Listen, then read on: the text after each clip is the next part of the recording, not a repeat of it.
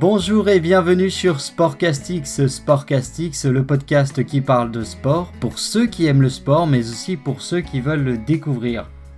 Aujourd'hui, on est le 3 décembre et en ce 3 décembre, je suis fier d'inaugurer un nouveau format.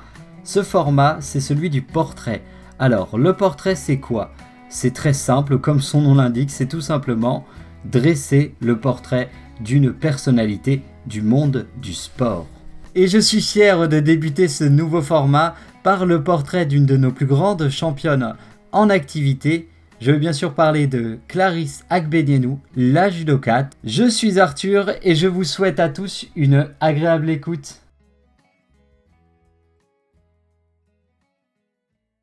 Clarisse Agbenienou Clarisse Agbenienou est une judokate française née le 25 octobre 1992 à Rennes. Elle évolue dans la catégorie des moins de 63 kg et est actuellement en activité au club du Red Star Champigny.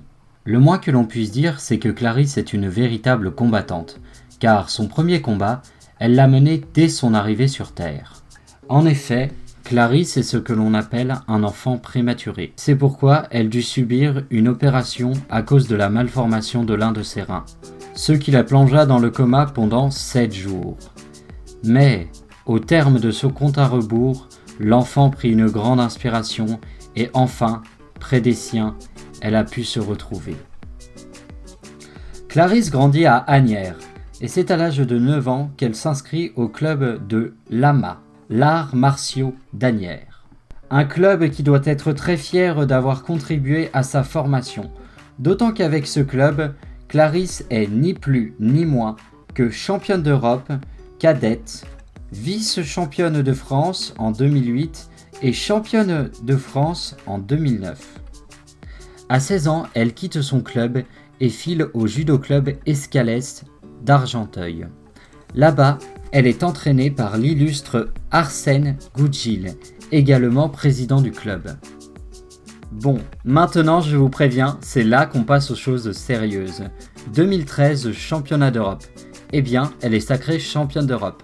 2014, elle va en finale des championnats du monde et est sacrée vainqueur par Hippon.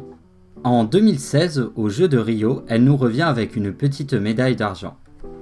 Suite à cela, elle quitte son club pour rejoindre le Red Star Club de Champigny.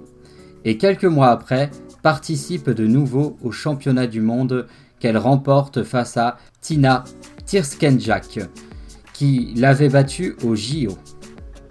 En 2018, elle sera sacrée championne d'Europe pour la seconde fois, mais aussi championne du monde à Bakou.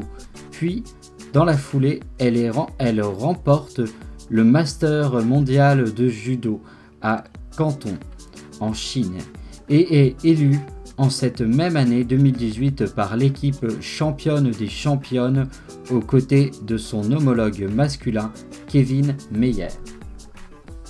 L'année suivante, on la désigne porte-drapeau de la délégation française aux Jeux européens de Minsk, où elle remporte son quatrième titre continental.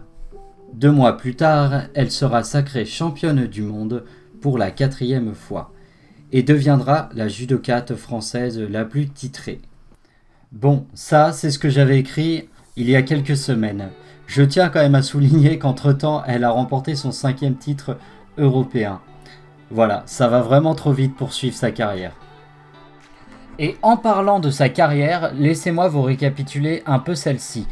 Oui, car la Tigresse est à l'heure actuelle, en ce 3 décembre, trois fois championne de France, championne des Jeux européens, cinq fois championne d'Europe, deux fois championne du monde par équipe, quatre fois championne du monde et vice-championne olympique. Bref, la seule chose qui peut arrêter Clarisse, c'est une pandémie mondiale.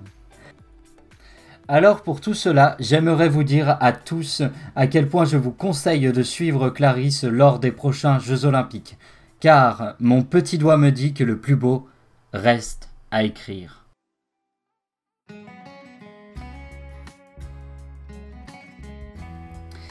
Voilà, c'était le premier épisode de, du portrait le nouveau format donc de, euh, du podcast. Euh, je suis très très content d'avoir fait ce premier épisode sur Clarissa Benienou parce que c'est une, c'est une sportive que j'aime beaucoup, déjà parce qu'elle est forte, mais aussi par son caractère, son tempérament. si vous avez aimé, n'hésitez pas à me faire des retours, ou même s'il y a des choses qui vous plaisent pas. je suis preneur, moi, de retour. Euh, j'ai euh, une. Enfin, si vous voulez euh, me suivre et vous informer de l'actu du podcast, j'ai ouvert récemment une page Facebook. Alors, la page Facebook, c'est Sportcastix, podcast de sport. donc voilà, n'hésitez pas à y aller, à vous abonner si ça vous plaît. Je vous remercie et puis je vous souhaite à tous une agréable journée ou agréable nuit selon à quelle heure vous écoutez le podcast. Allez, merci.